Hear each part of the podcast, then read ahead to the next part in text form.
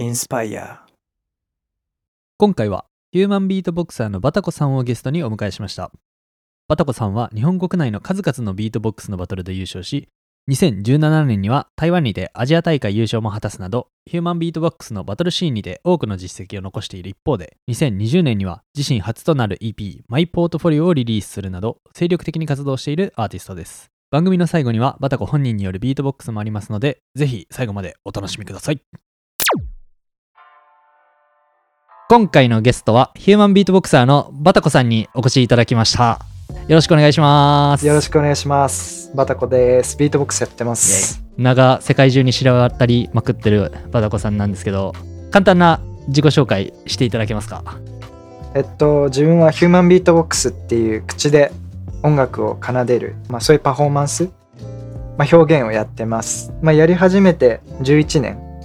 で、まあ、今はちょっと前まではバトルに出たりとか、まあ、そういうビートボックスのシーンで結構動いてたうん感じだけど、まあ、最近はうん。こう作品作りにうん結構専念して曲を残すとか、まあ、そういったところに注力したりとか音楽活動をやってるって感じ。4月にマイポートフォリオっていうねアルバムを出して EP 出しました。シリが歌うっていうやべえことをやってたり。2曲あったんだけどシリが歌うっていう曲がてか自分が今まで作ってきた曲の中で一番なんかコンセプチュアルな曲だった。から、うん。まあなんかそういうコンセプチュアルな曲を作ったり、まあなんか普通に聴けるような音楽を作ったりしてます、あと YouTube にもビデオ出してたり。そうだね。バトルの動画が多い。そう。勝手に上げられるから 過去の自分見ててマジうわーってなる。そんなんあるんやバタコレベルでも。むっちゃある。ひどいもん。見マジか。見られないもん。そんなんこそファンとかめちゃくちゃ嬉しいやつやけど。どうやろうね。俺こんな動画ディグってんだぜみたいな。黒歴史ディグられる感じだよね。ではちょっと本編に行きたいんですけどはい。バタコのライフスタイルや人生観だったりに影響を受けたものについて教えていただけますか？えっと、まあ、まず幼少期からうんうん。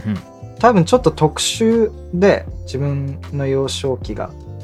で、ええ。っと、2歳からアメリカに渡って、で3年間アメリカに住んでてなんだろうアメリカのノリじゃないけど単純に日本だけで育った感じじゃないというかなんかうん。なんだろうなインディペンデントな感じなのかなアメリカのノリって分かんないけどなんかそういうのが今にも受け継がれてる感じっていうか、それはあるのかなって一つあったりとか、うんうん。あとはすごい親がなんかいろんなとこ連れてってくれてで、うん。まあ、親クラシックが好きでクラシック音楽が、えまあ、クラシックの演奏をすすごい、まあ、聞かされたりとか、えうん。あとはなんか美術館に連れて行かれてでニューヨークのモマとかも4歳ぐらいかなの時行ったりとかしてなんかそういろいろもういろいろなんか見せられて多分その時のこう体験っていうのが今にも残ってるっていうか、うんううんん、原体験として。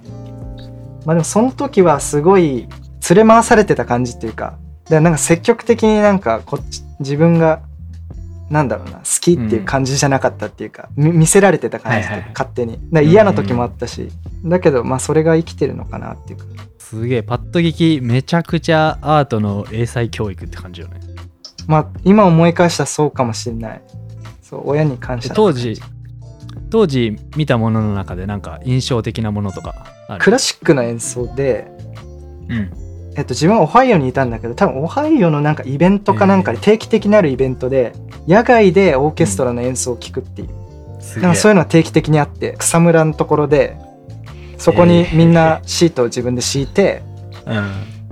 聴くっていうかあれ日比谷の野音とかそういう感じなのかな？野外に向けてステージがある感じっていうか、多分あああいう感じで、あれのクラシック版みたいな。クラシック音楽版みたいなそういうのがあって「スター・ウォーズ」の作曲者が指揮をやってるそのオーケストラの演奏を聞いたのなんか覚えてる。あの「スター・ウォーズ」のテーマの曲。もうほんと有名うんな、うん。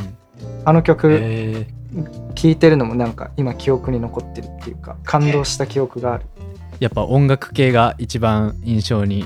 そうだね。なんかもう絵とか覚えてないもんな。見た絵とか。なんかゴッホのひまわりの横で写真撮ってるな写真とかあるんだけど、記憶にないっていうか、うん。そうなんか音楽音楽が記憶に残ってる。音楽以外に徐々に興味持ち出したりとかそういうことはあった？あーちっちゃい頃からむちゃくちゃ絵描くのが好きでずっと絵を描いてた。だけどうん。アーティストが描いたような絵というよりかはなんか遊戯王とかのあのイラストあるじゃん。あれにすごいなんか惹かれてたちっちゃい頃モンスターばっか描いてた。なんか想像上の。自分でなんかモンスター想像して。自分で想像して描く人とさもうひたすら写すやつみたいな。うん。そうだね。作れる派やったんよね。作る派だった。そういう幼少期のアート体験が今の自分に影響を与えてんなみたいな思う瞬間とかある？なんだろうな。でもななんか好きなんだよな。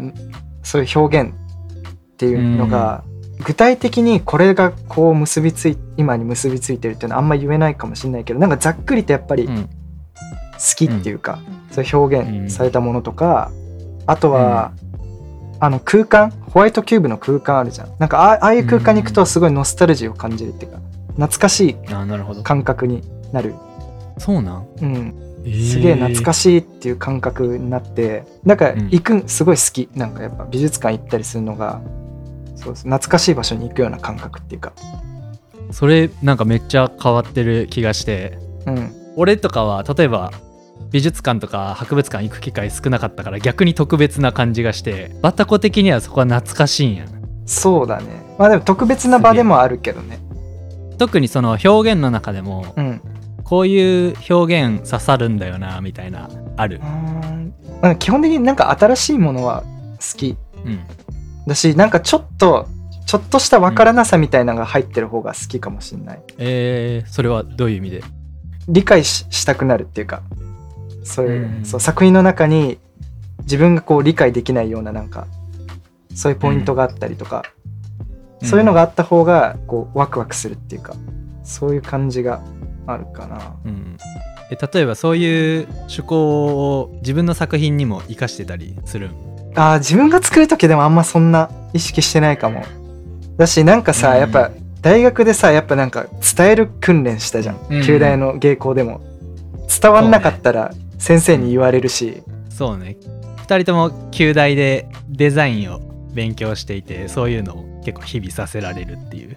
デザインとかやっぱ伝えないといけない部分って結構あると思うからなんかその影響もあってできるだけ伝える努力はするというか、それで自分の作品に対して例えばリスナー側こう受け取ってくれたらいいなとかそういう思いとかはあるの？うーん。まあなんか考えてほしいっていうのはあるかな。まあなんかもしもなんか受け取れない部分っていうかなんか理解しきれない部分があったりとかしても、うん。なんかこうもう一個一歩踏み込んで考えてほしいっていうのはなんかうん。あるかな。なるほどなるほど、まあ別に強要はしないけど。では他にバタコに影響を与えたものはありますでしょうか？結構なんだろうな人生をなんかなんだ狂わされたというかっていうのが、うん。俺がビートボックス始めて中学3年生ぐらいうんの時にビートボックスを始めて、で1年ぐらい経って高1の冬ぐらいかな、夏か、うん。まあなんかその時に YouTube 見ててなんかビートボックスの動画をこう見てて、その Reeps Oneっていう人の Reeps One、そう。えっとイギリスのビートボクサーなんだけど、まあ、その人のビートボックスを聞いた時にむちゃくちゃ衝撃を受けてこれまでビートボックスっていうのを大道芸みたいな感じで思ってたっていうか、一発芸というかこれできたらすげえじゃんみたいな、はいはいはいはい。そういう感じで捉えてたんだけどリープスワンの聞いた時に、うん。あこれはマジで表現だって思ってすごいことをするとかじゃなくてもうやってることが表現としてちゃんと立ってるっていうか、まあ、おかっこいいっていうか。うん、うん、なんかそれに衝撃を受けて結構考え方がバーンと変わって、音楽的な表現としてうん。こうビートボックスを考えるようになってったかなそのリープスワンの動画を見た見てから。えーなるほど。えそのバタコの中でその表現と大道芸的なものの差分みたいなのって言語化されてんの？あー。まあシンプルに目的が違うのかな、うん。なんだろう。まあ大道芸的なその驚きっていうか瞬間的ななんか驚きとかをうんうん。すごい求める感じというか、うんうん。となんかもう一個奥があるっていうか表現って。うんうんビートボックスだったら音だけど単純に鳴ってる音そのものの体験じゃなくて、その音で何かが表現されてるっていうか、ああそうそうなんかそういうものがある。でそういうものを出すっていうのがなんかまあ目的というかなんかそう表現の。なるほど。大丈夫かこれで、うん。いやめっちゃわかりやすい。あよかった。そのリープスワンに出会ってからバタコの生活というかやることとか作り出すものとかにどんな変化があったの？だからなんか表現として音楽表現としてビートボックスをするようになったし本当になんかうん。むちゃくちゃ楽しくなったんだよね、おー。そうなった瞬間なんか考え方が変わった瞬間。むちゃくちゃビートボックスするのが楽しくなって、だからそれで今に至るっていうか今なんかそれ それで多分バトル出るようにもなったし。完全にきっかけの人っていうそうだからもしもリップスワンうん。似てなかったら多分なんかは働きながら多分なんか趣味で忘年会とかで一発芸でやってた感じになねなってたかもしれない。多分そういう感じだったと思う。すげえなそれもうリープスワン様々やな。そう。そうなんですよ。他のビートボクサーとかももちろんいろいろ聞いてるわけやん。でもそんなに圧倒的に違ったんやバタコの中で。なんかあんま言葉にできないもうガーンってきた。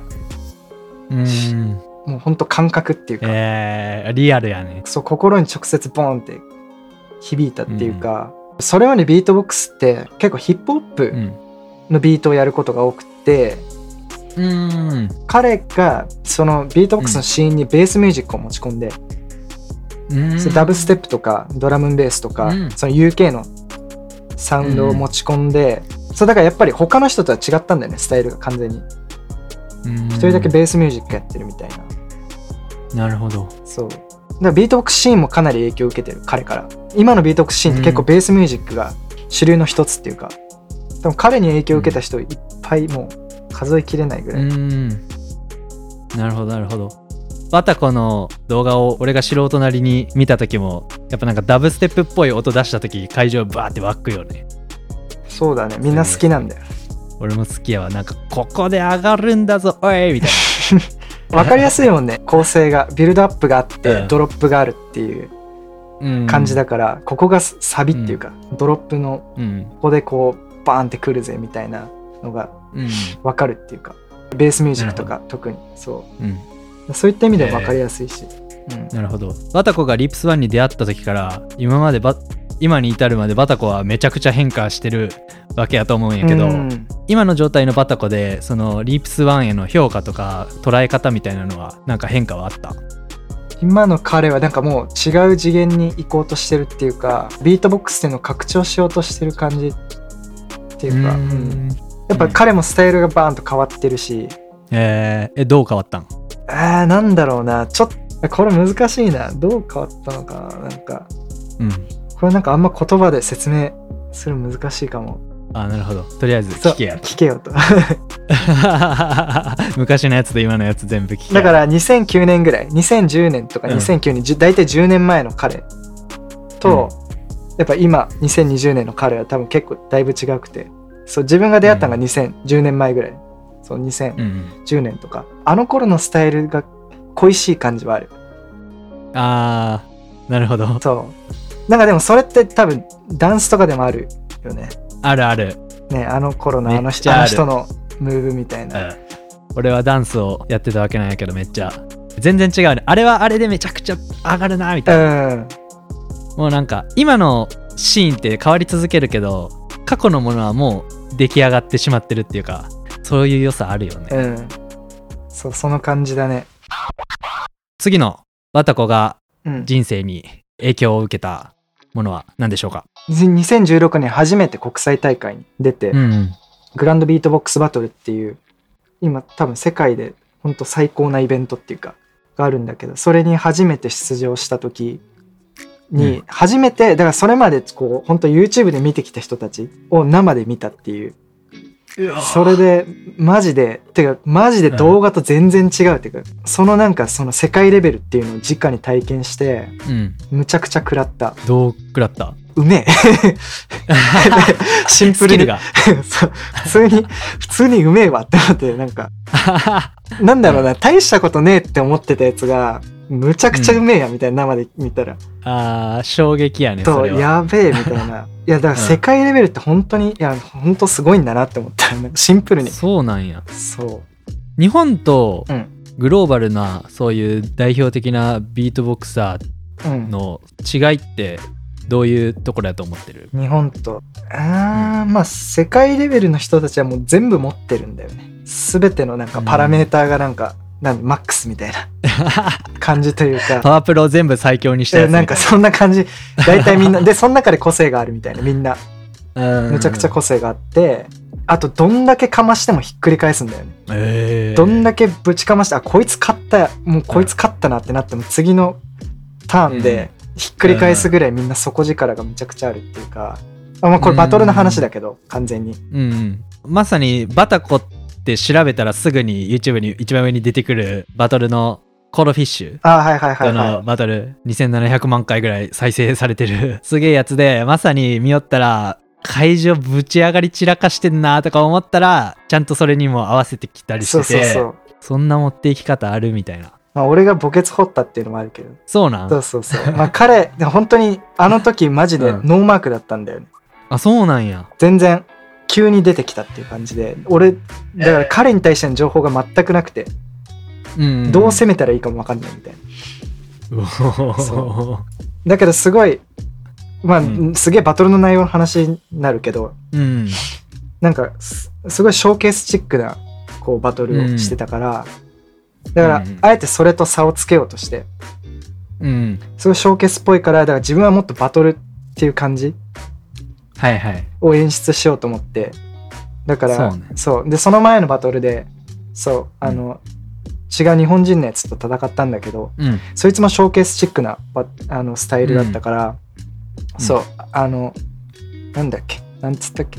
そう I wanna battle みたいなそういう俺はバトルがしたいなみたいなそう。聞きました。それ それをまあなんかコードフィッシュ、ね、彼彼にも言ったんだよね、うん。そうそう。まあこれ元ネタがあるんだけど実は。違そう違う大会でそう。その達也さんっていう俺の先輩のビートボクサー、日本人のビートボクサーがうん。えっとまあスリザーっていう海外のビートボクサーとバトルした時にそれをそのセリフを言ったんだよ。だからそのサンプリングなんだけおどー。まあそれで見事にでもなんか返されたっていうかなるほど。向こうもバトルスタイルでバーンってぶちかましてきてみたいな。最初めっちゃ歌から入ってそう。する、うん、感じやったのにまあそんなそんな感じなんだけど世界のシーンと触れていやむっちゃ思ったのが、もうパッションが違う、あビートボックスに対対する。もうでもずっとやってんだよね、ビートボックス。みんな。うーん。ずーっとビートボックスやってるしすぐみんなセッションするんだよね、輪っかになって。あんまりセッションしなくて、日本人って。あそうなんや。うん。あとは結構自分のネタを見せ合うっていうかちょっとアドバイスうん。ちょうだいみたいな感じで普通に見せてくるから,、手の内見せ見せてくるっていうか、日本人の場合なんかそんなん絶対しないんだよ。ねバトル前とか おのおのおのでなんか練習するみたいな。修行するなんか殺伐としたなんかかん感じになるんだけど バトル前とか。海外はなんか割とワイワイうん。ちょっと聞いてよ。俺次これやろうと思ってんだみたいな。普通に見せはいはい。見せるっていうか。えそれはそっちの海外のオープンな文化の方が強くなるよねとか思う。なんか一長一短っていうかなんか日本は日本の良さがあるなって思ってはいるんで、うん。なんかうん。日本はね結構バラエティがすごくてスタイルの。実は、海外だとうん。えっと本当はすごい活躍してる人たちはすごいそれぞれで、うん。あの個性があるんだけど大体みんな同じ感じなんだよね平均すると雰囲気が、うん。で日本の場合ってもっとすごいバラエティに富んでてスタイルがうん。でだからそれって多分だからみんな各々でやってるからっていうか、日本の場合。そういう違いがあるっていうか。だからスタイルにバラエティがある方が面白い時もあるしまあそういう良さもあるからまあ一概には言えないっていう、ああなるほど。これからその日本日本勢がうん、グローバルのトップ勢と多くの日本勢がバチバチにやれるようになるためにはどんなことが必要なんじゃないかなとか思いはある？これは難しいな多分今のままだったら多分結構無理なんだよね。あのっていうのは日本のビートボックスの、まあ、バトルうん。でやってるようなゲームと海外のバトルのゲームでちょっと違うくて。えまあなんか評価の仕方が若干違うって感じ？だから日本でバーンって勝ってもうん。一歩海外出るとルールっていうかゲームが違うから勝ちづらいね。え顕著な違いとかある、えっとね海外の人たちは結構やってることそのものっていうのに意識がいくっていうか今何をやってるかっていうその音だったりとか、まあ、技術だったりとか、うん。うんなんだけど日本の場合ってなんかもっと雰囲気みたいなのを見る感じ。音によって作られる雰囲気っていうものうん。をみんななんか重視するというかだからなんかすごい技術的に新しくないくても全然うん。か勝てちゃうっていうか日本のシーンだと、へでもーでも海外だと結構新しさみたいなのも求められる。んだよやってることうの、ーんそう日本の場合だとでもそれがなくても勝てちゃう感じ。うん例えばヒップホップとかやとさうん。アメリカとか英語圏特に新しい音追求する姿勢が日本と全然違うよなってうん、うん、思ってて、違う。うん。トラップになるのも超早かったしそのドリルだったりグライムだったりとかもうんうん。早いしで日本も最近なんか増えてきたなみたいうなん感触あって、うん。やっぱりブンバップ勢がめっちゃ強くてうん。リリックの雰囲気で持っていくやつがかっけえみたいな。なんかそれに近い話なんかな。あでもそれも近い気がする。なんかサウンドそのものってあんま意識しないくない？なんか日本の人。うん。サウンドそのものよりもなんか結構リリックの中身とかなんかそのうん。詩的ななんか雰囲気みたいなの、割とみんなこう、そういうものを感じ取るあとなんか伝統も大事にする感じあるよね。ブンバップのなんかあ。権威っていうかある。はあるよね。ヒップホップの5大要素みたいな。まあなんかそう そういうこう大事にする伝統を。アメリカの場合でもなんか結構壊していくじゃんそういうのを。壊して進んでいくっていうか、もちろんでもヒップホップのカルチャー自体が割とそのオールドスクールをリスペクトする、まあ文うん。風潮もあるからもちろんそうね。あのそう一概には言えないけど、ね、姿勢の違いみたいのはあるよね。面白い。うん。そんな世界を経験してきて、うん。そこからなんかバタコに変化はあった？なんだろうな。これで OK みたいなこう基準っていうのがうん。上がったすごく。自分の中でラインというかこれが合格点というかそれがものすごい上がってまあでもそのおかげで頑張れるんだけどそういうのはあるかな。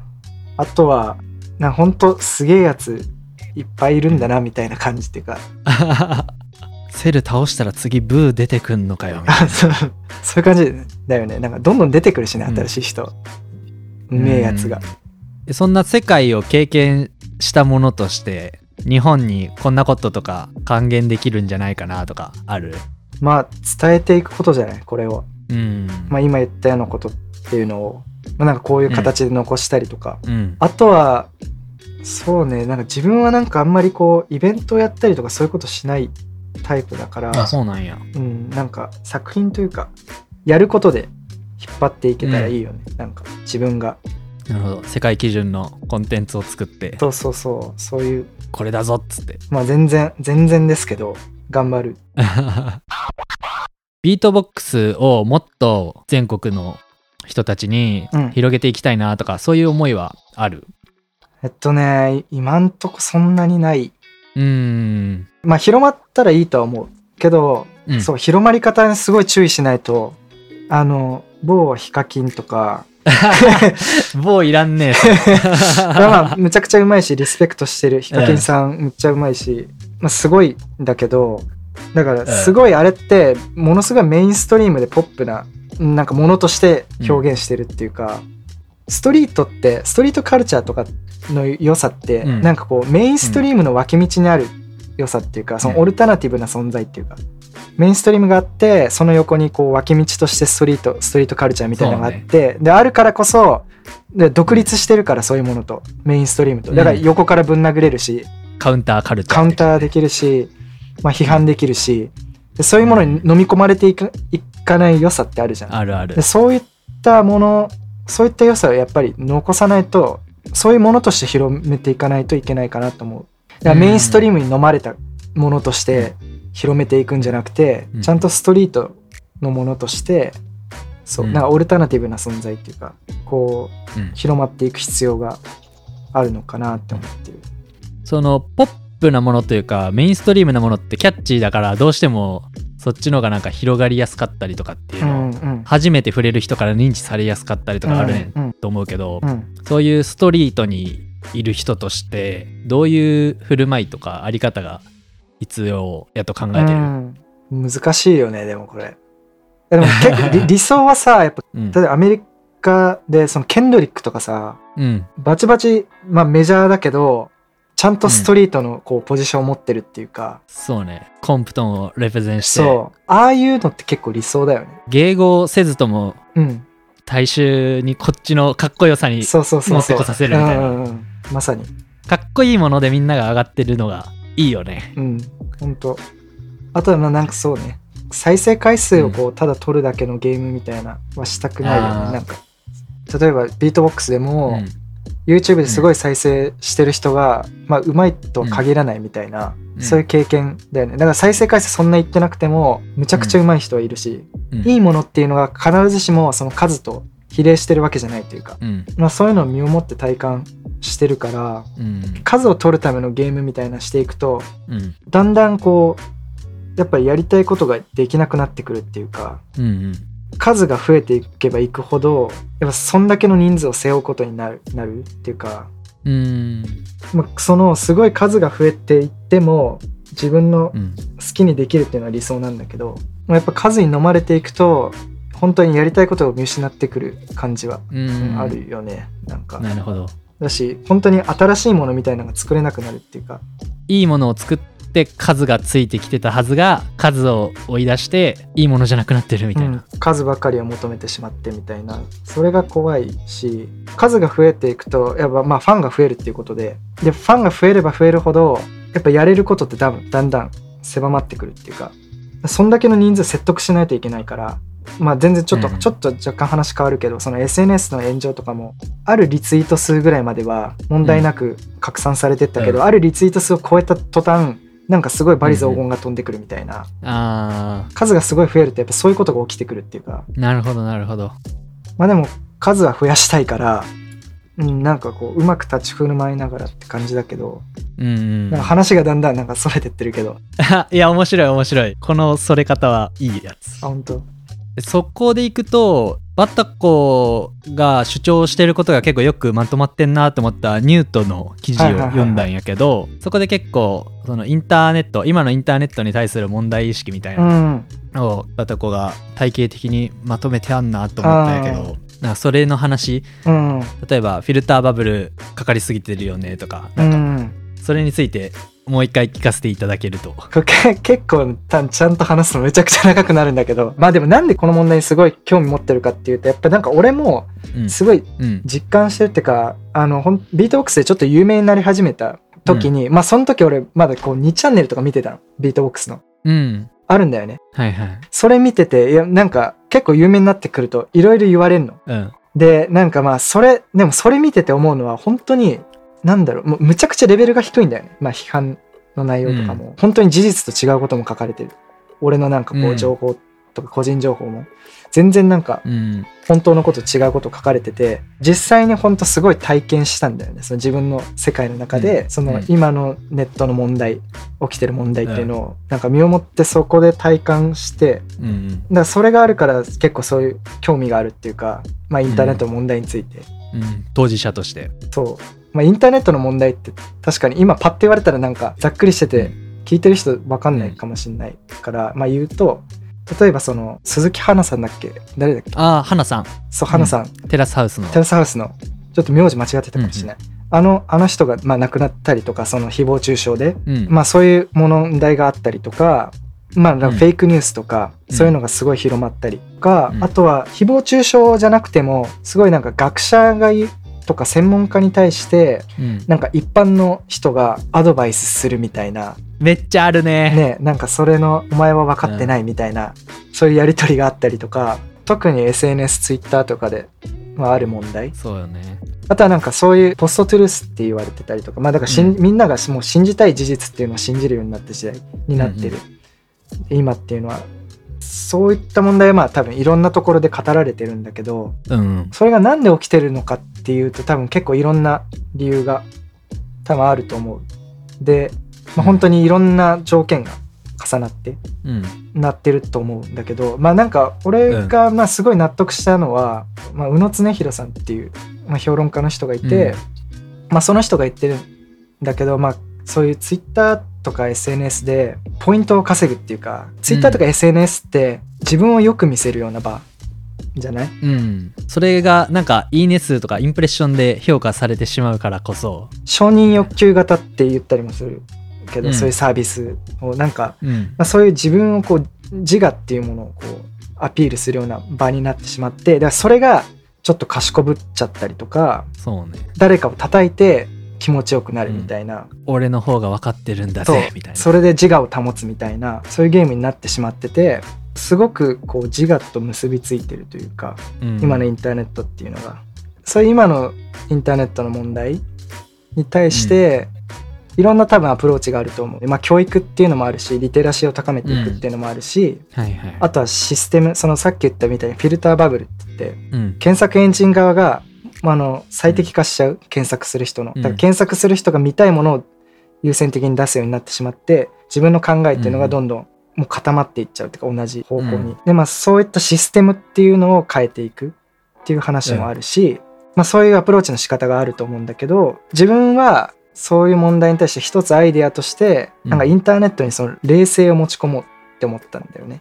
霊ってあの、うん。ゴーストの霊なんだけど霊って神とか、まあ、幽霊なんだけどうんうん。現実の世界だと神様が見てるから悪いことをしないとか、行いをちゃんとするっていうのが多分あると思うんだけど、でまあ日本の場合だとあと世間っていうのがそういう役役割を果たしててあ世間が見てるからとかであと世間に対して謝ったりする時もあるけど。人に迷惑かけなさんなみたいな。そうそうそうそう。でそういう世間っていうのがあったりとか日本の場合だとね、うん。そういうのがあったりまあそういう存在っていうのがインターネットってない状態。もう自由になっちゃってるじゃない、なるほど。だからそこのインターネットの中に世間だったり神様っていうような存在を作ったら人の振る舞いっていうのは変わるんじゃないって思って、面白い。それでそのシリの曲を作ったんだけど、うんうんうん。でまあなんかそういうインターネットの中の例うん。みたいなのになりうるのって AI とかだなって思ったんだよね。でその AI の一番象徴的な音声っていうか声っほてシリううんじゃない？シリってえまあシリイコール AI っていうか一番すぐ認知できる。し確かに。うん。そう。だからシリにインターネットの問題について歌わせるっていうか,、うん。なんか見てるんだよっていう、うん。まあ、そういう一つメッセージ性を含んだ、まあ、曲を作ったんだけど。うん。で現実の世界だと、まあ、今神ってなんかあんまりこう機能しなくなってきてはいるんだけどね、そうなの？昔だとブラックボックスに神がいたっていうかわからないこと。だから世界の誕生とか人間の誕生とかそういったものに理由をつけるために神っていうのがいてなるほど。わからない部分、うん。世の中っていうか世界のわからない部ブラックボックスの部分に神がいたんだけど、だから科学が発達したからこのブラックボックスってだんだんちっちゃくなってって。るはいはいはい。もう分かることが増えてそうそうそうそう。だから神の居場所がどんどんこう割と狭まってきちゃってるけど、でも逆にうん。ブラックボックスが広くなってってる世界もあってそれがデジタルの世界だなって俺は思っててデジタルの世界って今俺たちが見てるインターフェースの奥側にそのプログラミングがこううバーってあある。うん。けど俺らプログラミングのこと全然わかんないしシステムのことについて何もわかんないっていうか、うん操ってるけど。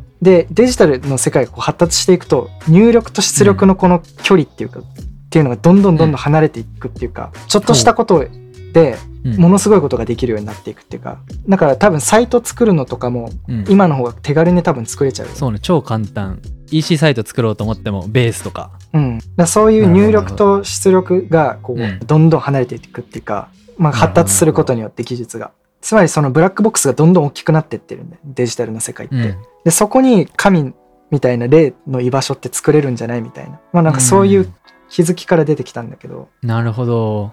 例えば、うん、アナログだと火を起こそうとしたら多分これなんか摩擦でついてんだよねみたいなのがあもう分かるけど事実として、あうん。デジタルやったらなんか知らんけど動くとか、うん。そう落合陽一とかなんか魔法化するって言ってるよね。ああ言ってる言ってる。なんか知らないけどできたみたいなこう魔法みたいに。うん。そういう感じなんだけど。そこに AI がいてちゃんと分からないことないぞみたいな。まあいるんだよっていう。ただまあこれねあんま言っちゃうとだから意味ないんだけどね解釈してほしいから。いやっていうかだって霊っていうのは正体って分かっちゃダメだから。あー確かに。なんかぼんやり幽霊って言われてるから怖いじゃないけど。そうそう信じないとダメだから。その,、んそのデジタルの中にいるっていうこと。なるほど。本当にただ気づきを形にしたって感じなんだよね今回の曲、うん。えっ、と AI あのめっちゃ Siri 面白いの出した曲って。うん。で、まあ、だからもしかしたらこのコンセプトでもっとこれからやっていくかもしれい。やないめちゃくちゃ面白い。秘密裏に、アルバムを出してみて、うん、なんか周りの反応とかどうやった？やっぱ分かりやすいっていうか自分がどういう曲作れるかというかどういうことができるかっていうのをすごい伝えれるようになったからうん。だしだから歌えるんだっていう歌ってって言われることが増えたりっていうかおー謎にっていうかもうちょいビートボックスやってって言ってくれと思うんだけど 人にこうプレゼンしやすくなった、あとこう結構み聞いたよっつって言ってくれて、まあ、それで一緒に作ろうよってこう言ってくれる人とか、うんままあ、結構それが狙いだったんだよね。そのマイポートフォリオって。うんあのポートフォリオって基本 B2B じゃない、うん。ポートフォリオを見せるって、ね。B2C じゃないじゃない。一般のお客さんに見せるようなものじゃなくて、俺こんなもの作れるんですよっていう売り込みとか。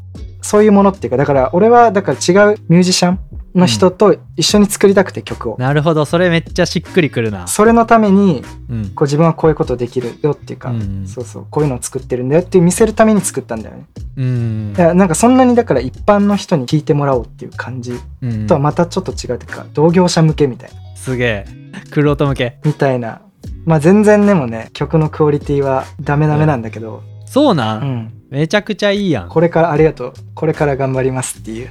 いろいろ企んでるんで。マジで？うん。まだ完全シークレット？今いやシークレットだね。ちょっと。熱いね。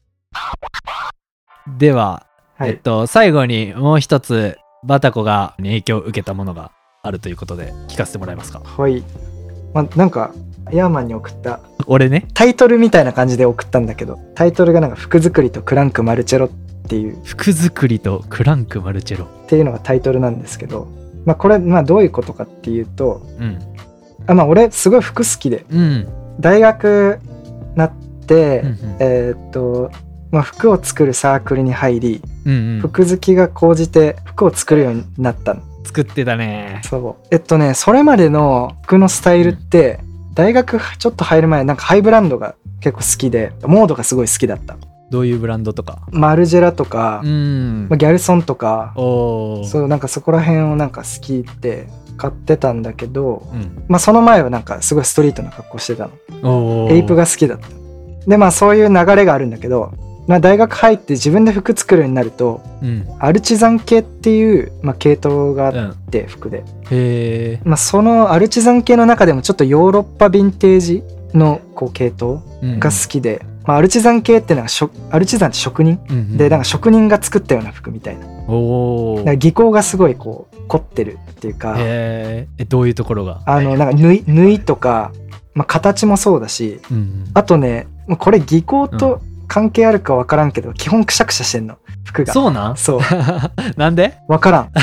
な多分そっちの方が手作り感あるからかな。分かんないけど。だピシッとした感じじゃなくてモードとかすごいピシッとしてるけどうん。アルチザン系は割とこうクラフト感っていうか一点物みたいな？そう一点物に近い。だそ染めがすごい凝ってたりとかもあるし全部手縫いとか、ものによっていろいろあるんだけど、うん。まあ、そういうジャンルに惹かれ出してで福岡にでもなかったんだよね、あんまり見つからなくてうん。その時にちょっと関係ないんだけどあの授業で椅子の展示の空間を作る授業ってなんか覚えてる？椅子の空間を作る？学校あんま来てなかっったもんね。た やべえ。あなた。全然授業来てなかったもんね。いやちょっと俺はダンスしかしてなかったな。あなんかそうそういう授業あってだから椅子を展示する空間を作るみたいな、うん。平井先生の授業なんだけど椅子をまず選ばないといけなかったの。どの椅子を展示するか、自分の好きなのってよくて。でなんか俺は結構アンティークっていうか古いやつをうん。展示したいなって思ってそのアンティークのうん。家具屋を回ってたんだよね、うんでその時にクランクマルチェロっていうお店があるよって教えてもらって、うん行ってみたらまあまあ衝撃的で、まあ、1階が家具屋でアンティークの。で2階が服屋だったんだよね、で2階行ったらマジでその俺がマジ求めてたそのアルチザン系統の服がバーって置いてあって、うわーみたいな。くしゃくしゃの。そう。くしゃくしゃの服が バーって置いてあってうわーってなってまあそっからここで働かせてくださいっていうなんか言って、うん。千と千尋みたいな。かっこいい。千尋みたいな感じで やばいね。ここで働かせてくださいっつって。やば。そこで働くことになったんだけどそこでどういう衝撃を受けたかっていうとなんかね詩的ななんか空間というかそこの空間が、うんうん。いや俺も今日行った？そう行ってきたんよ。クランクマルチェロ、うん。やばかったね。ビビった。やばいっしょ。あの2階の隠し部屋行った？隠し部屋？うん。で3階から降りて降りて二で階に2階行って右側にえーっとクローゼットがあるんだけどクローゼット開けた奥にもう一個部屋あるんだよ。おいおいおいおいおい。俺あ言っときゃよかった。一元さん弾かれちゃったよ。まああの空間はまあ分かんない人のために言うと、まあ1階、まあ、さっき言ったように1階家具屋で2階が服屋なんだけど、1階屋上に上がってから2階の服屋に降りるようななんかそういう工程を得るんだよ。でその2階の隠し扉がもう1個あってそこに行くとクローゼットを開けていくと隠し部屋についてでそこがそこでなんかその作品が基本的に展示してあるっていうかそこのオーナーのその藤井藤井さんっていうんだけど、まあ、完全にインスタレーションの空間になってるとか。そうだからすごいなんか体験的な空間なんだよね、うん。UX っていうかあの、うんうん。アトラクションみたいな空間、うんうん。ただただなんかすごい雰囲気のいい空間じゃなくて少年の頃のなんかワクワク感みたいなのを感じれる。い えどんな風に？やだってなんかこうクローゼット開けて奥に隠し扉があるとかなんかこいやもう夢やね。うねえ ナルニアみたいな。夢やね。とか一回屋上に出てこう降りるっていうのも。いやあれめちゃくちゃ良かった、うんね。最初1階から3屋上までうん無機質な階段を登っていって、急に屋上開けたと思ったら次の瞬間どこ行っていいか俺全然わからなくてあれ屋上俺間違えたみたいな。ちゃんと見たら細いドアがあってそうそうそうそう。ウィーンって開いてそうそう。でそしたら今度は降りる階段細い階段があって、うん。マジかって思いながら秘密基地かよって感じで降りていったら、うん。めっちゃ生かしたお店が広がってて。そうそうそうそう。あれはいい体験やったわ。そう。あれでなんか俺はすごい幼少期のなんか感覚を思い出させてくれたっていうか子供の時の感覚みたいな、うん。まあ、かつなんかすごい詩的な空間だし、うん。なんか至る所になんか物語性を感じるっていうかちっちゃい扉が壁の端っこの方にあって靴がこうポンってあ置いてあったりとか。あるあるあるある。そうそう。なんか物語を感じるっていうかあれなんか小説そう小説の世界みたいな、うん。わかる。そうそう。なんかあの感じみに結構食らわされて、いやでも俺うん。なんかこういうことしたかったのかもみたいな、へえ蘇った感じとか自分の中で。懐かしい感覚がこうバーンって湧いて。だからそこでなんかこう吸収したことっていうのもなんか表現にどこかで出そうと、まあ、頑張ってる、あそうなや、うんん、まあなかなか難しいけど。今日はたくさん聞かせていただいてありがとうございました。ありがとうございます。作品だけでは聞けないことがうん。たくさん聞けてパーソナルな部分を知れてはい。楽しかったっす。よかったです。ちょっと最後に バタコの ビートを聞かせていただけませんか？しょうがねえな。イエーイ！ではじゃあバタコのビートでそのまま終わるので皆さん本日はありがとうございました。ありがとうございます。今日のゲストはバタコでした。